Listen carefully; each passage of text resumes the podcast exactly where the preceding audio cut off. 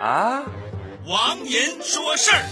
哦，你是不是更年期呀？你弱智啊？你老年痴呆呀？你猪脑啊？你傻呀？你他妈缺心眼儿，我他妈扇死你！诶，这话多脏啊！可谁能想到啊？辽宁省沈阳市沈河区文艺二校二年五班的班主任刘老师，就是用这样的语言来教训一个二年级的学生，还扇了大嘴巴，啪啪啪啪啪。我个人觉得，教育孩子是需要用一些手段的，但这种手段合适吗？更令我疑惑的是，文艺二校的校长说，刘老师做出这样的行为。主要是因为家庭负担过重和生理期。听完校长这样的解释，我更疑惑了，是不是所有这些所谓好学校的老师都收红包？我是不知道的。但是生理期这个词儿可给我吓懵了。一个女人成年之后，在正常情况之下，每年要来十二次大姨妈，就算每次四天，每年要对学生进行辱骂和殴打近五十次啊！看来想要改变文艺二校老师殴打辱骂学生的现象，只有一个方法，把老师都换成男的吧。